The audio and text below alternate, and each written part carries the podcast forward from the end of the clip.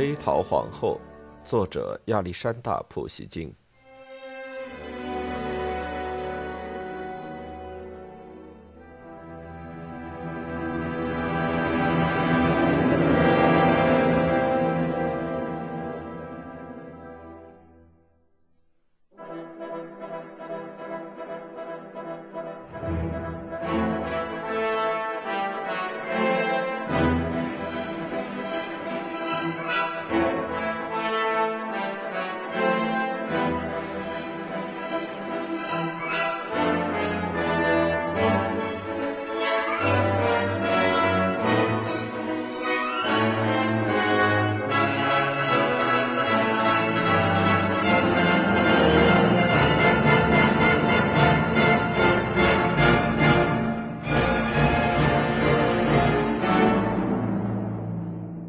五，格尔曼于害死伯爵夫人那天后的第三天早上九点钟前往修道院。已经去世的伯爵夫人的遗体安魂仪式将在那里举行。尽管他并没有为这件事感到后悔，但是他的良心仍然受到了谴责。他极力去压制，仍然无法完全压制住。他的良心不停地对他说。杀死老妇人的凶手就是你。虽然他并没有多少虔诚的信仰，可是他非常迷信。他相信死去的伯爵夫人不会轻易饶过他，他的一生都会因为他而灾祸不断。这也正是他决定参加葬礼的真正原因。他希望在葬礼上能够获得他的宽恕。形形色色的人把教堂挤满。戈尔曼费了九牛二虎之力，才从人群中挤过去。盖着天鹅绒棺罩的灵柩被停放在气派的灵台上，躺在棺材里的死者身上穿着白缎上衣，头上戴着花边帽子，双手交叉放在胸前。家仆站在棺材四周，仆人们手里捧着蜡烛，穿着黑色的袍子，袍子的肩上有纹章缎带。身穿重孝的儿孙及重孙也站在那里。没有人落泪，因为那样做会显得很虚假。伯爵夫人已经日薄西山，她的死亡非常正常，没有人会感到吃惊。其实，他的家人朋友早就把他看作行尸走肉。致悼词的是一位年轻的主教，他用简短的、让人动容的话说。这个品德高尚的老太太平静的死去，她一直在不断的修身养性，并坚持了很多年，终于可以以基督徒的身份去另外一个世界了。掌管死亡的天使接走了这个一心想着做好事、等待与基督见面的信徒。演讲人说：“仪式合乎礼仪，同时又充满悲伤的结束了。”之后是与遗体道别。最先走上前来的是亲属，之后是很多宾客，他们向长久以来一直参加他们那些无聊聚会的老太太道别。所有的仆人在来宾之后向遗体告别。一位年老的贵妇人，她与死者年纪相仿，在两名年轻侍女的搀扶下，最后走上前来。他吻了一下伯爵夫人那冷冰冰的手，他已经无法下跪了，然后落下几滴眼泪。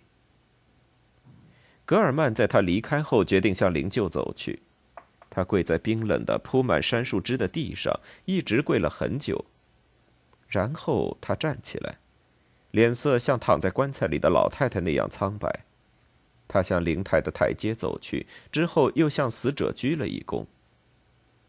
这个时候，他似乎感到死者将一只眼睛眯起来，带着嘲笑的神情看了他一下。格尔曼被吓了一跳，急忙向后退去，可是他不小心踩空，一下子摔倒在地。人们走上前去将他扶起来，就在这时，丽莎·伊万诺夫娜昏了过去，倒在地上，被人们扶到教堂门前的台阶去。这场严肃的葬礼被这个插曲影响了几分钟，一阵小声的议论从来宾中发出。死者的一位近亲、身材瘦削的宫中高级侍从官对他身边的一个英国人耳语道：“这个年轻人身份特殊，是他的私生子。”英国人听后冷冷地说：“哦。”整整一天，格尔曼的情绪都差到了极点。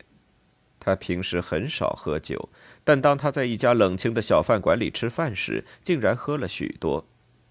他想用这个办法将内心的不安压制下去，但是这个办法适得其反，让他变得更加烦躁不安。他回到家里，没脱衣服就倒在床上睡觉，直到房间被月亮照亮时，他才醒了过来。那时已经是半夜了。他看表后发现，那时已经到了两点四十五分，睡意消失的无影无踪。他坐在床上，老伯爵夫人的葬礼出现在他的脑海里。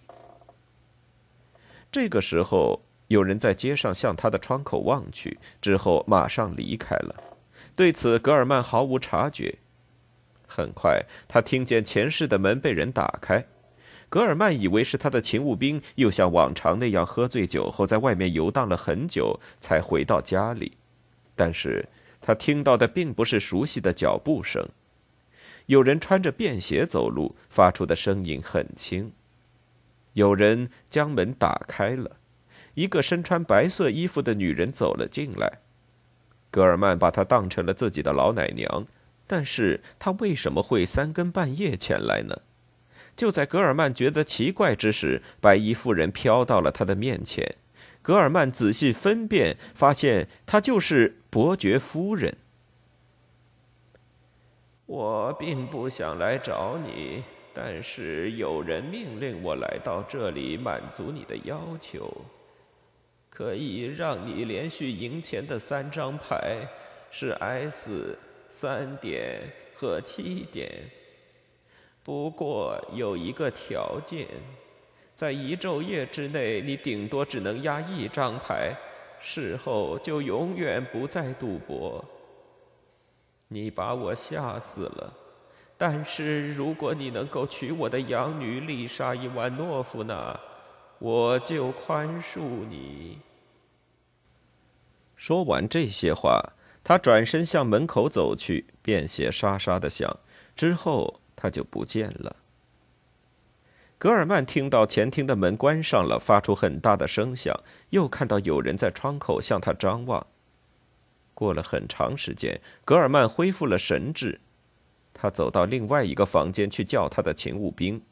勤务兵像往常那样喝得不省人事，在地上呼呼大睡。